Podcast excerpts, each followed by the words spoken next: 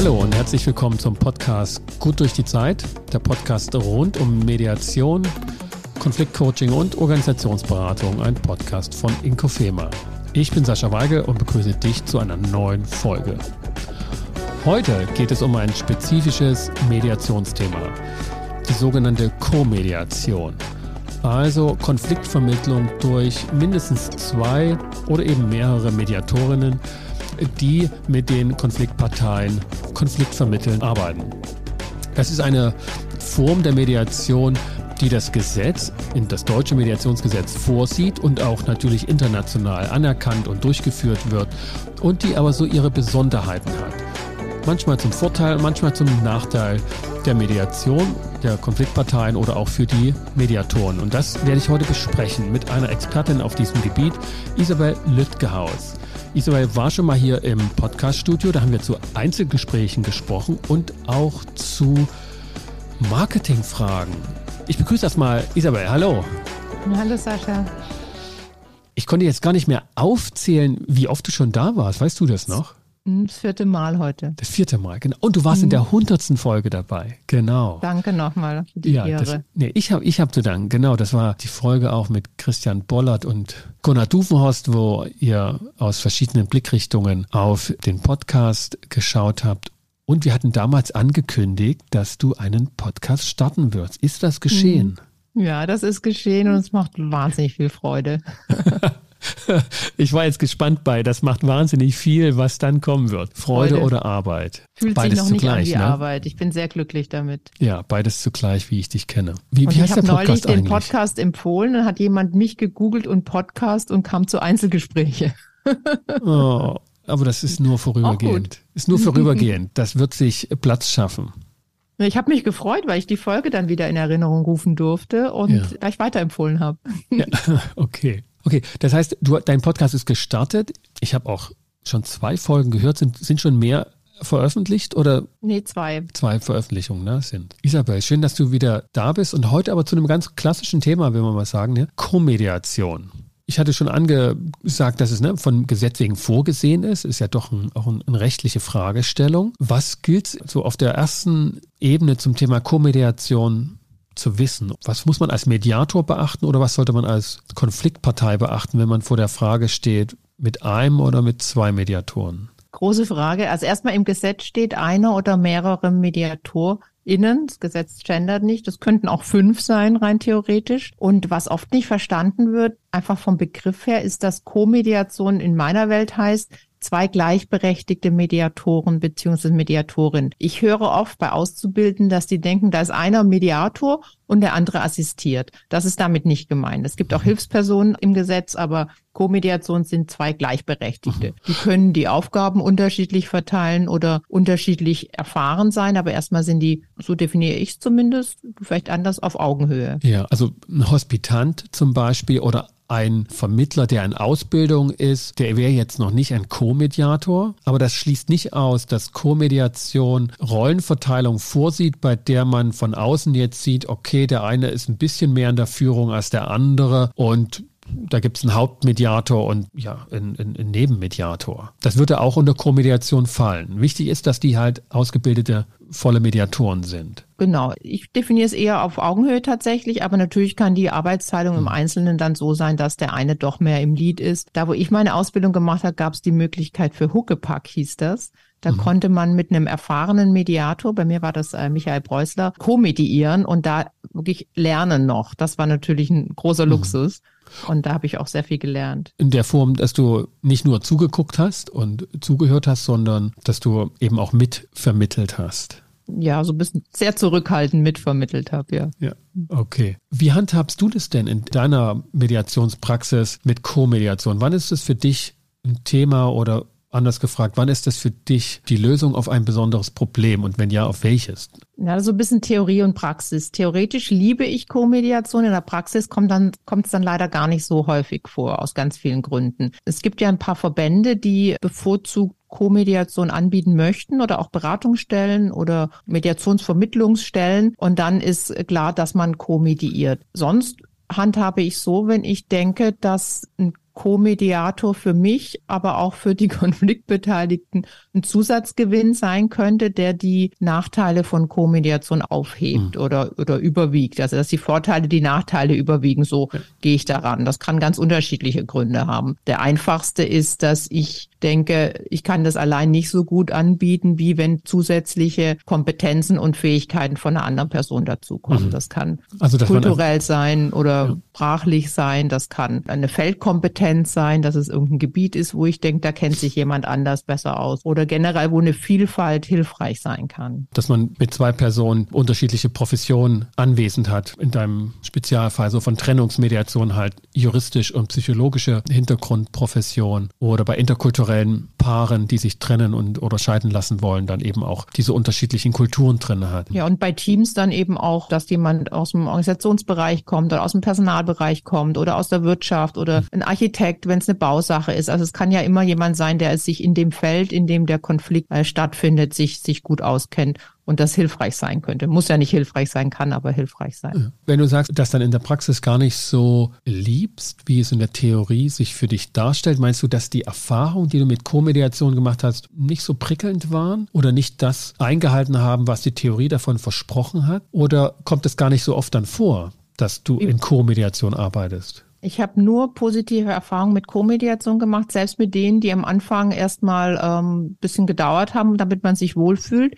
Es ist tatsächlich aus Praktikabilitätsgründen. Ich mhm. habe einen Lieblings-Co, Frank Lowitz, kann ich ja sagen, mit dem ich wirklich wie so ein altes Ehepaar schon sehr viel komediert habe. Es ist natürlich einfacher als wie bei MIG, wo man eine fremde Person zugewiesen MIG bekommt. Der Verein für internationale Trennungsmediation. Genau, genau Kindschaftskonflikte. Mhm. Da ist es so, dass man dann, wenn ein Elternteil Deutsch ist und der andere ist Norweger zum Beispiel, dann bekomme ich einen norwegischen Code zugeordnet, idealerweise. Den habe ich mhm. noch nie in meinem Leben gesehen. Selbst da habe ich immer sehr, sehr gute Erfahrungen gemacht und würde es immer wieder tun. In der Praxis ist es so, dass es die Klienten oft nicht wollen beziehungsweise nicht bezahlen wollen. Mhm. Und ich auch nicht immer für die Hälfte vom Geld arbeiten möchte. Und das Hauptproblem für mich ist tatsächlich Terminfindung. Das, Dann ist noch eine Person, so. mit der man Termine finden muss, nicht nur die Konfliktbeteiligten. Und das sind oft Menschen, die auch ein anderes Leben führen und zu anderen Uhrzeiten Zeit haben als ich und die Konfliktbeteiligten. Und dann kann es sein, dass es so lange dauert, dass die äh, lieber woanders sich einen Termin suchen oder einzeln arbeiten mit ja. mir. Das ist wirklich der Hauptnachteil. Also der finanzielle zum Teil da bin ich aber oft bereit, tatsächlich Abstriche zu machen, weil ich so viel lerne in der Co-Mediation. Ich sehe das als mhm. Ausbildung auch, Fortbildung. Es sind tatsächlich die Terminfindungen, die es erschweren. Also die Mediation in internationalen Kindschaftskonflikten. Da ist es sehr formalisiert und auch verständlich. Es geht um internationale Paare, unterschiedliche Kulturen, Sprachen, Berufe, Lebenssituationen, Herkunftsländer. Und da gibt es einen Mediatorenpool, der da sozusagen geschaffen wurde. Dort weiß man dann auch, dass man auf Mediatoren trifft, die das Konzept kennen, die da drin erfahren sind. Und man kennt sie ja trotzdem nicht vorher, weiß aber, wie das Zusammenspiel funktioniert. Tatsächlich weiß man das nicht, weil die meistens eine andere Ausbildung haben. Und wenn die im mhm. anderen Land ausgebildet wurden, auch oft eine sehr andere Ausbildung. Und wenn die dann nicht die fünf Phasen der Mediation, sondern sieben oder drei haben und da ganz anders vorgehen, braucht man schon mal so ein bisschen Zeit, um sich einzutunen und mhm. einen gemeinsamen Weg zu finden. Da hilft auch sehr viel Toleranz. Mhm. Also den anderen auch mal machen lassen und denken, mal gucken, wo wir dann rauskommen. Und meistens wissen die ja, was sie tun. Das sind in aller Regel erfahrene und wirklich qualitativ hochwertige Kolleginnen mhm. und Kollegen. Mhm. Und würde wahrscheinlich dann auch den Erfahrungs- oder Erwartungswerten der entsprechenden Medianten entsprechen. Ne? Also wenn jetzt ich, ein Deutscher in der Mediation ist, dann kann er mit einer Phasenstruktur sehr viel mehr anfangen und kriegt sie geboten durch die deutsche Mediatorin und aus dem anderen Kulturkreis, wo man vielleicht ganz anders vermittelt, würde man auch mit der Phasenstruktur eher gegen die Wand laufen. Ja, das sind ja auch, weiß nicht, wie lange wir jetzt über internationale Kindschaftskonflikte sprechen wollen, aber das sind ja Eine sehr, ähm, sehr emotional äh, aufgeladene ja. Situationen. Wenn, das sind ja Kindesentführungen in aller Regel. Also jemand nimmt ein Kind mit ohne ja. Zustimmung des anderen Elternteils in ein anderes Land, meistens oder oft ein sehr weit entferntes Land. Und dann ist es für die schon gut, dass da jemand aus ihrem Land sitzt. Dann fühlen die sich in aller Regel wohler und, und besser aufgehoben, auch sprachlich. Selbst wenn man sich auf Englisch einigt, ist es gut, wenn jemand zwischendrin mal ein paar Sätze Norwegisch reden kann, so in den Pausen, dass die Konfliktbeteiligten sich wohler fühlen. Eine halbe Minute haben wir noch dazu.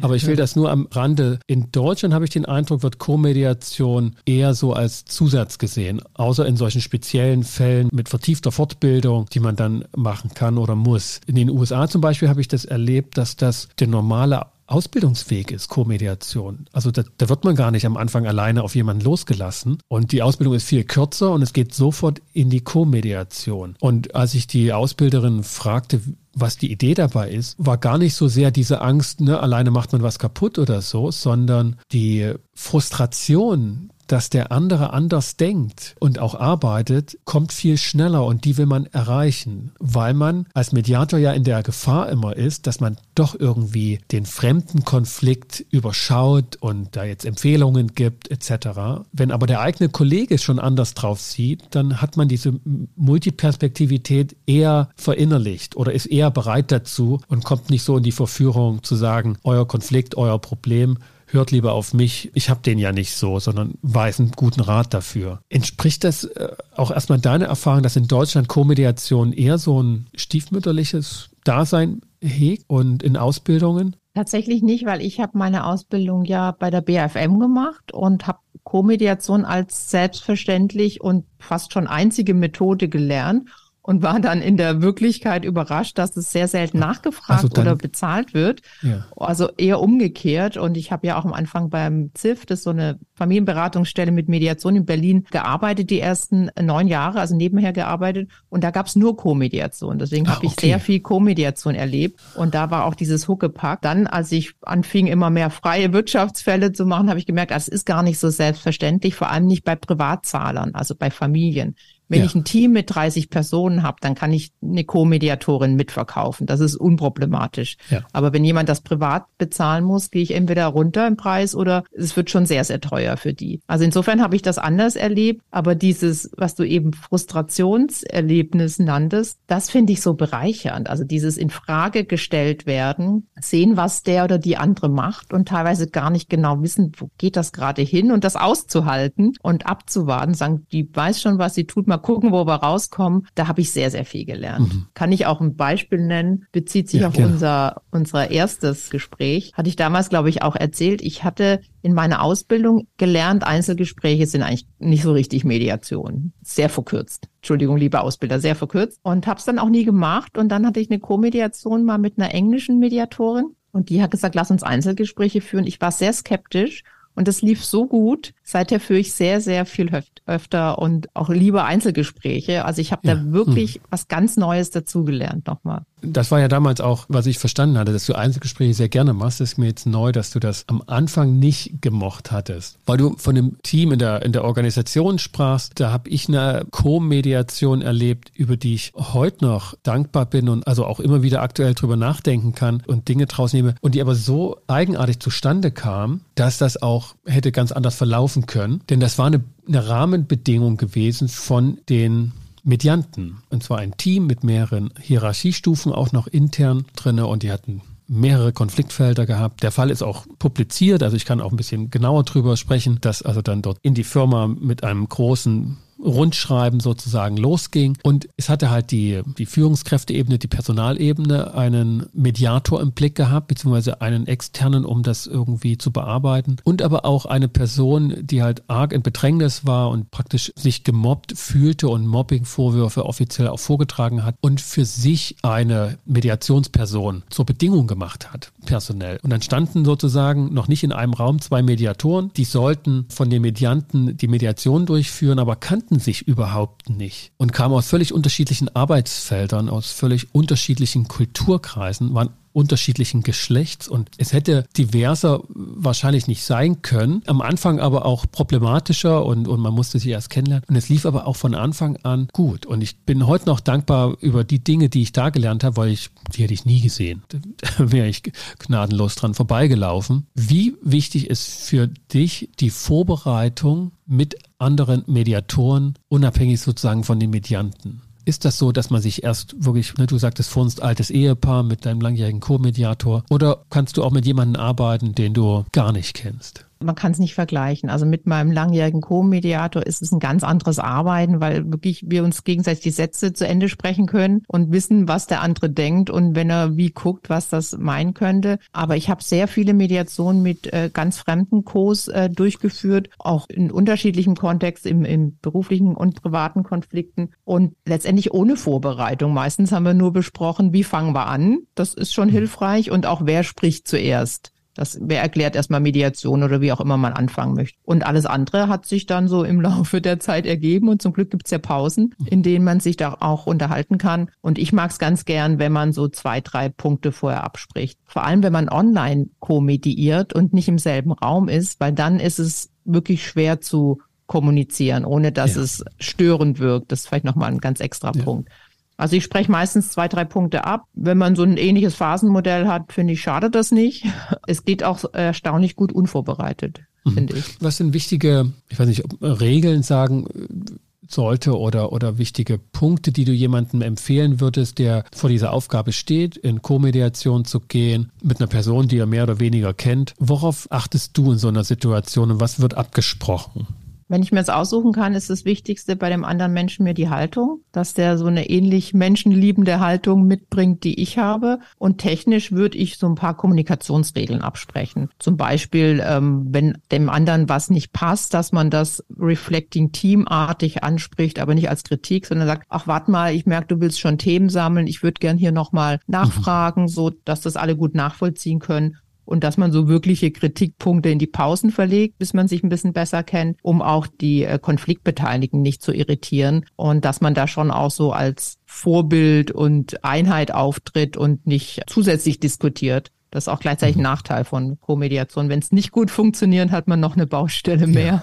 Ja, ja das, wär, da, das ist da fatal. kann auch die Stimmung manchmal überschwappen von den Medianten auf die Co-Mediatoren. Also so Dinge würde ich absprechen, wenn man im selben Raum sitzt, so ein bisschen nonverbale Kommunikation zum Beispiel sage ich, ähm, wenn ich was sagen möchte, würde ich mich vorbeugen mhm. und nicht einfach reinquatschen, sondern erstmal vorbeugen, dass der andere merkt, ah ja, da kommt, da kommt was. was. Und wenn ich mich zurücklehne, heißt, mach ruhig mal. So Dinge würde ich vorher absprechen. Das hat mhm. sich bei mir bewährt. Also beides ist möglich. Also sowohl Zeichen, wie ihr miteinander kommuniziert, ohne dass das die Medianten direkt einordnen können, als aber auch die direkte Ansprache ist möglich und auch das transparente Planen oder Vorgehen in der Mediation, dass ihr das miteinander besprechen könnt und dass das nicht als Schwäche oder so dergleichen definiert wird, sondern äh, ihr könnt euch ansprechen und damit auch gleichzeitig intervenieren, wenn wenn euch die Medianten zuhören. Ne, ja, das ist ja gleichzeitig ein Riesenvorteil von der Co-Mediation, das Reflecting Team, also das laut miteinander denken und die Transparenz schaffen für die Medianten und Nachvollziehbarkeit für die schaffen. Insofern kann ich das sehr empfehlen. Was ich noch sehr gerne abspreche, ist so ein bisschen eine ähm, Aufgabe. Ein, ein Moment, vielleicht, ja? Weil den Unterschied will ich nochmal herausstellen. Ihr beide redet nicht nur oder, oder die Mediatoren soll, dürfen also nicht nur darüber reden, machen wir jetzt schon mal die Phase oder die Phase, können wir jetzt das einen Schritt weitergehen, also eher so die Planungssache über ihr Hoheitsgebiet den Prozess, sondern Stichwort Reflecting Team, die beiden können auch über die Medianten reden, die anwesend sind, in einer wertschätzenden, wohlwollenden, planerisch intervenierenden Art als Hypothese, ja. ja. Also mit Hypothesen. Mhm. Da bin ich sehr zurückhaltend, weil ich mhm. generell mit Hypothesen über äh, meine Konfliktbeteiligten sehr zurückhaltend bin, weil ich nicht analysiere. Mhm. Deswegen ist es bei mir eher ein Reflecting Team über welche Herangehensweise könnte hier sinnvoll sein. Ich rede ah, weniger okay. direkt über die Konfliktbeteiligten. Also die Medianten können sozusagen dort über den Prozessverlauf mitdenken, weil sie natürlich auch ein gewisses Mitspracherecht haben. Wenn ihr euch jetzt über den nächste Phase unterhaltet, dann dürfen die nochmal, ah, okay, ich habe aber noch einen Punkt und, und den möchte ich erst noch einbringen. Genau, was ich alleine auch mache, da rede ich ja auch so Fernsehkochmethode die ganze Zeit, was mhm. mache ich als nächstes und warum können Sie da mitgehen? Das ist ja auch ein Zeichen von Freiwilligkeit. Das kann man noch mehr mit einem Co-Mediator, mit einer Co-Mediatorin machen und dann eben auch, wenn man nicht genau weiß, was die macht und warum und denkt, das ist zu früh oder eine andere Idee hat, kann man die auch zur Disposition stellen. Wie fändest du die Idee, wir führen jetzt Einzelgespräche? Dann kann der andere sagen, wie kommst du darauf und kannst sagen, ja, könnt mir vorstellen, das ist ja aus dem und dem Grund hilfreich und dann hören die Klienten zu und können vielleicht besser nachvollziehen, warum wir dann zum Beispiel Einzelgespräche anbieten oder eben nicht. Wir haben ja sozusagen verschiedene Personen oder auch Interessen in der Co-Mediation. Wir haben einmal die Medianten, die also für sich klären müssen, kann ich das bezahlen? Ist das für uns sinnvoll? Und wir haben so den Mediatorenbereich, die ne, was lernen wollen. Selbst die Erfahrenen wollen immer noch was lernen. Und Co-Mediation ist da doch ein sehr gutes Mittel. Vielleicht sogar angesichts der Vertraulichkeit das einzige, wo wir andere Mediatoren bei der Arbeit erleben können. Und manchmal habe ich den Eindruck, dass Co-Mediation so ein Instrument für Ausbildung ist. Also dass sozusagen neue Mediatoren oder noch nicht ganz ausgebildete Mediatoren, ja, wie soll man so sagen, hineingehieft werden, doch am besten Co-Mediation anzufragen und sich zu ermöglichen. Also gar nicht nach Konfliktparteien Ausschau zu halten, sondern nach Mediatoren, die das ermöglichen. Also hart formuliert würde ich ja sagen, das könnte eine Instrumentalisierung der Konfliktparteien sein, die das vielleicht gar nicht gebrauchen können. Aber es können auch die Vorteile überwiegen. Wo würdest du sagen, ist die Grenze zwischen die Mediation ist erstmal für die Medianten da und, und dann erst in zweiter Linie für die Mediatoren und deshalb Co-Mediation lieber nicht. Hast du da Kriterien, wo du sagst, da schließe ich jetzt eine zweite Person aus? Per se ausschließen würde ich eine zweite Person nicht. Ich habe schon Co-Mediation erlebt, wo ich den Eindruck habe, ich bilde gleichzeitig aus. Und das war dann für mich anstrengend. Für den Co war es möglicherweise gewinnbringend, aber es war für mich anstrengend. Dadurch war ich weniger für die Konfliktbeteiligten da. Also wenn die Co-Mediation, das gilt unabhängig von Ausbildungsstatus und Erfahrung, wenn die eine zweite Baustelle ist und dadurch mhm. der Fokus auf die Konfliktbeteiligten geschmälert wird, dann ist Co-Mediation für die zumindest nicht hilfreich. Möglicherweise für den Co. und möglicherweise auch für mich, aber da würde ich so eine Grenze ziehen. Ich kann aber nicht genau sagen, wann die ist und meistens weiß man es erst hinterher. Wie hat sich das bemerkbar gemacht, dass das eine Baustelle für dich wird? Hat derjenige dann gesagt, kannst du das noch, oder das hast du anders jetzt gesagt als in deinem Lehrbuch, wenn der Kollege dich auf einen Widerspruch hinweist in der Mediation, dass so wie du hier vorgehst, da, also das hast du aber so anders geschrieben. Also was waren das für, also ich hoffe, das war es nicht, sondern. Nee, das war es nicht, das wäre lustig. Ich versuche jetzt die Fälle so zu erzählen, dass sich die Co-Mediatoren, die deinen Podcast hören, nicht wiedererkennen. Das sind so viele, so viele Vorbedingungen, da wird keiner zuhören. Ich hatte ja vorher schon gesagt, dass es in in der Co-Mediation hilfreich ist, wenn man eine große Toleranz mitbringt. Das, die äh, schreibe ich mir zu und gleichzeitig gibt es Dinge, die ich in der Mediation schwierig finde. Und wenn mein Co oder meine Co Dinge tut, die ich für schwierig halte und denke, das war jetzt gerade nicht so eine gute Idee aus mangelnder Erfahrung heraus in aller Regel, dann denke ich nicht nur über den Fall nach, sondern gleichzeitig auch, wie könnte ich das mit dem Co, der Co so besprechen, dass sie das gut hören kann in der Pause und das wird das vielleicht anders machen. Vielleicht hat sie auch ganz tolle Ideen, die sich mir nicht erschlossen haben. Dann habe ich noch so einen zusätzlichen Ausbilderinnenfilm laufen oder Betreuungsaspekt. Und das ist dann mhm. relativ viel, vor allem wenn es eine Online-Mediation ist, wo man sowieso sehr viel reden und sehr viel noch mehr, finde ich, auf die Menschen achten muss, weil man nicht immer alles sieht. Das hatte ich schon, habe ich schon erlebt, dass es mir dann ein bisschen viel war. Und auch wenn der oder die Co. dann sehr viel beigetragen hat, auch sehr viel Gutes beigetragen hat, das für mich doch nochmal eine Zusatzaufgabe dargestellt hat. Konkreter kommt's nicht. Nee, konkreter kommt's nicht. Ich meine, ich, ich hatte das am Anfang unseres Gesprächs noch so im Kopf, dass man das auch aushalten muss, wenn jemand anders vorgeht und wenn derjenige Co-Mediator oder Mediatorin aus einem anderen Kulturkreis kommt, anders vorgeht und Dinge macht, die man in der eigenen Professionsvorstellung also eher schwierig empfindet, scheint dann doch aber dort ein höherer Toleranzbereich zu sein, als dass man sozusagen den innerlichen Ausbildermodus einschaltet und sagt, naja, also da müssen wir in der Pause nochmal ein Gespräch auf eine andere Art und Weise führen. Es kommt drauf an, macht die andere Person was anders, weiß aber, was sie tut und ist auf einem anderen, aber guten Weg oder macht sie Fehler aus mangelnder Erfahrung, die man auch mhm. nicht äh, schönreden kann, sondern sind einfach Fehler. Da ja. würde ich schon einen Unterschied ziehen. Wenn die andere Person anders arbeitet als ich, aber das in sich gut, dann kann ich da sehr gern mitgehen. Ja. Ist auch eine Entlastung. Man kann sich dann auch mal zurücklehnen und ja. zugucken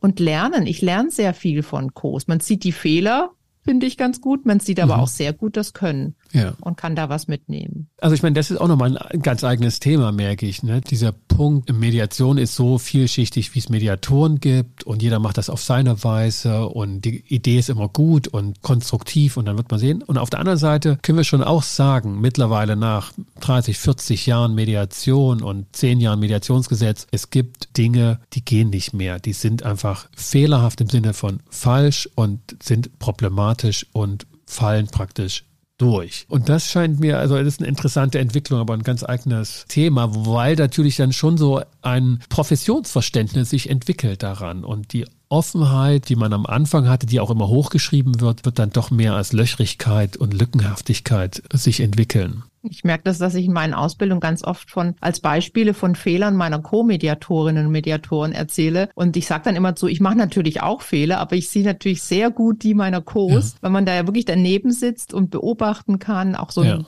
bisschen Blick von außen hat. Insofern ist das wirklich Lernen am lebenden Objekt. Was sind Vor- oder Nachteile, die bisher noch gar nicht so zum Zuge gekommen sind in unserem Gespräch? Also worauf könnte man noch abstellen, was echt ein Pluspunkt ist? Mein Lieblingsvorteil für mich ist, dass ich, du merkst ja, ich rede ja sehr gern, dass ich vorher und in, zwischendrin und nachher mit jemandem über den Fall reden kann, der den Fall auch kennt oder die den Fall auch kennt. Und wenn wir alleine medieren, sind wir ja auf uns selbst gestellt, kriegen wir schon auch hin, aber es ist schon sehr, sehr schön, mit jemandem wirklich vorher dazwischen und nachher drüber reden zu können. Und das ist gleichzeitig, glaube ich, auch ein Riesenmehrwert für die Medianten bin ja. ich mir sicher. Mhm. Das ist so der größte Vorteil. Und äh, für uns, was ich auch eben sagte, dass man auch mal, wenn man so da so rumackert, äh, auch mal sagen kann, nee, jetzt lehne ich mich mal zurück und lass den anderen machen. Und dann kommt der oder die meistens mit was, da wäre ich nicht drauf gekommen. Einfach mhm. weil ich anders arbeite. Da hätte ich noch vier Stunden weiterreden können. Da wäre ich nicht drauf gekommen. Die kommen dann so von der Seite. Und das ist auch ein Riesenvorteil für die Konfliktbeteiligten, aber auch, auch für uns. Also ich glaube auch, dass Co-Mediation, auch wenn es kurz wie ein Widerspruch klingt, schneller geht tatsächlich als Einzelmediation. Ich habe auch den Eindruck, das Arbeiten ist konzentrierter im Sinne von kürzer auch. Mhm. Weiß nicht, wie es dir da geht. Das kann ich bestätigen. Ich habe nicht so viel Erfahrung in Co-Mediation wie du. Das hängt auch wirklich mit dem Arbeitsfeld zusammen. Aber wenn ich so von der Schiene her komme, die Komplexität des Falles ins Gespräch bringen, dann ist man tatsächlich zu zweit besser dran. Es geht schneller und es wird schneller klar, welcher Punkt wichtig ist, welche Punkte wichtig sind. Und ich habe auch den Eindruck, die Medianten arbeiten anders mit beiden Parteien. Sie sind nicht unbedingt, also auf, was auf der einen Seite schüchterner sein könnte, weil da eben jetzt zwei sitzen von außen, die sozusagen schon den Konflikt beobachten oder die Konfliktparteien beobachten. Und ne, am Anfang will jeder ja erstmal sich da gut präsentieren. Habe ich den Eindruck, dass das Prozedere schneller geht, sich sicher zu fühlen, weil der eine halt ein bisschen sympathischer ist oder passender zu dem redet, was man selber denkt und der andere weniger. Und dann, dann hat man jemanden schneller irgendwie so gefühlt auf seiner Seite. Ich glaube, diese Prozesse finden einfach statt bei Medianten. Und dann getrauen die sich schneller was zu sagen, was eher kontra ist. Damit lässt sich besser arbeiten. Also das würde ich mal so als ein Erfahrungswert sagen von, von Co-Mediation. Es ist keineswegs so, das kann ich auch sagen, dass es sozusagen dadurch verkompliziert wird. Also dass man jetzt eben über zwei Dinge reden muss, einmal über die psychologische Ebene und einmal über die juristische Ebene oder so. Das ist überhaupt nicht der Fall. Das habe ich so auch nicht erfahren in den Co-Mediationen, die ich mitgemacht habe. Ein Riesenvorteil ist auch die Aufgabenverteilung, wobei man da auch gleichzeitig vorsichtig sein muss. Das möchte ich auch für die sagen, die uns zuhören, die in der Ausbildung sind, äh, die ja auch viele, viele Auszubildende hören ja deinen Podcast. Wenn ich ausbilde, sage ich immer, in der Co-Mediation könnt ihr euch Aufgaben aufteilen, aber so, als wärt ihr eine Person. Das heißt, nicht einer schreibt am Flipchart und der andere fragt so lang auf eine Art und Weise, wie man es nicht auch machen könnte, wenn man alleine wäre. Natürlich hat man einen Vorteil, wenn der eine steht und der andere sitzt, aber nicht gleichzeitig. Also eine Gleichzeitigkeit darf nicht stattfinden. Ist das nachvollziehbar, was ich gerade sage? Ja, also hm. Fragen, Antworten, aufschreiben und dann erst fragen. Genau, und nicht der eine schreibt noch, das habe ich schon oft erlebt, wenn ich Rollenspiele ja. spielen lasse. Der eine schreibt irgendwas an der Flipchart, der andere fragt irgendwas, das geht nicht. Weil aber der Mediator, der schreibt, einfach nicht mehr bei der Sache ist. Genau, und auch verwirrend ist, wenn einer redet und gleichzeitig macht jemand was anderes. Alleine kann das auch passieren, wenn ich alleine mediere, aber ist unwahrscheinlicher, dass es passiert.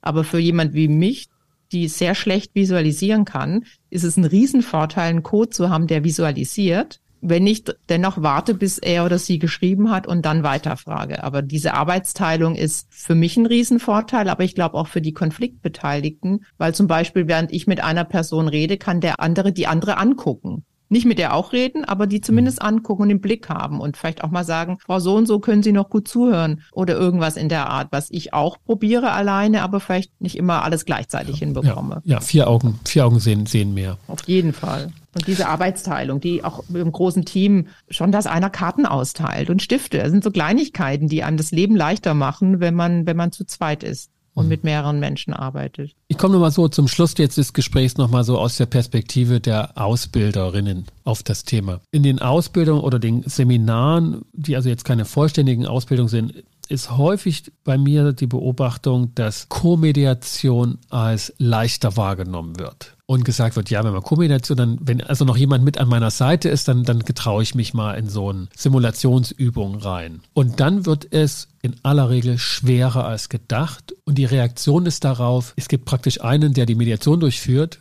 und der Co-Mediator sitzt daneben und schweigt. War auch da, sage ich immer.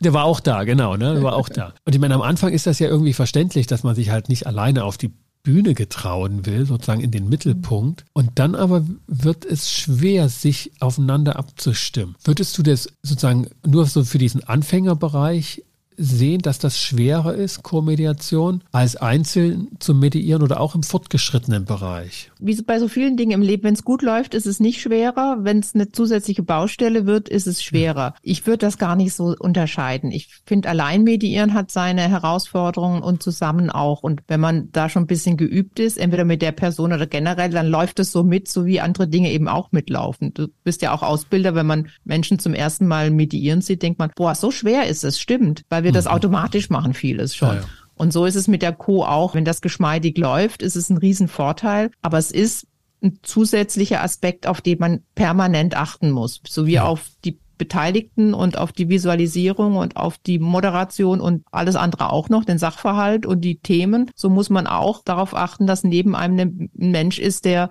anders arbeitet, mit einem arbeitet und man gemeinsam als Team den Konfliktbeteiligten gegenüber sitzt. Und wenn man da zu viel nachdenken muss, weil man es noch nicht gut kann oder weil es bisschen kompliziert ist mit jemand Neuen, dann lenkt das von der Haupttätigkeit ab und dann mhm. ist es eher eine Belastung. Oder der eine sagt nichts mehr und der andere macht die Mediation. Das ist dann aber für mich keine klassische Co-Mediation. Isabel, was auf jeden Fall mir deutlich geworden ist und, und das schon lange, dass Podcasten zu zweit viel leichter ist als alleine. Und daher äh, vielen Dank, dass du heute mit dabei warst und über Co-Mediation mit mir gesprochen hast. Sehr gern, vielen Dank. Komm gut in die Weihnachtszeit. Ich mache ein Fauxpas, den man im Radio sozusagen nicht machen sollte. Aber es wird erst wahrscheinlich nach Weihnachten rauskommen, dieser Podcast. Ich wünsche dir trotzdem gute Weihnachten und komm gut ins neue Jahr. Wünsche ich dir auch. Und ich freue mich auf die fünfte, fünfte Zusammenarbeit dann in 2023. Mit Sicherheit. Kommst du dann mal zu mir in dem Podcast? Ja, das Thema war ja Familie. Familie bleiben. Mhm. Familie bleibt. Ja, wir haben im Hintergrund schon ein bisschen dran gearbeitet an ähm, einem Thema. Und ja, wenn du der Meinung bist und ich dann auch, dass das sinnvoll und kompetenzgewinnbringend ist, dann bin ich dabei. Freue ich mich drauf. Ja. Okay, bis dahin. Tschüss. Tschüss. Das war mein Gespräch mit Isabel Lüttgehaus, Mediatorin und Ausbilderin aus Berlin, erfahren in Trennungs- und Scheidungsmediation und dort auch viel Erfahrung gesammelt im Co-Mediationsbereich. Wir haben die Vor- und Nachteile von Co-Mediation besprochen, sowohl für die Medianten als auch für die Mediatoren, die Möglichkeiten, das für Ausbildungs- und Weiterbildungszwecke zu nutzen, als aber auch die Grenzen dessen aufgezeigt. Wenn dir diese Episode gefallen hat und der ganze Podcast dir auch zusagt, dann hinterlass doch ein Feedback und eine kleine Bewertung auf Apple Podcast oder Google Business unter Incovema. Empfehle den Podcast auch gern weiter und abonniere ihn auf jeden Fall, sodass du keine Folge mehr verpasst. Für den Moment bedanke ich mich, dass du wieder mit dabei warst und verabschiede mich mit den besten Wünschen. Bis zum nächsten Mal. Kommt gut durch die Zeit, kommt gut ins Jahr 2023. Ich bin Sascha Weigel, dein Host von Inkofema, dem Institut für Konflikt- und Verhandlungsmanagement in Leipzig und Partner für professionelle Mediations- und Coaching-Ausbildungen.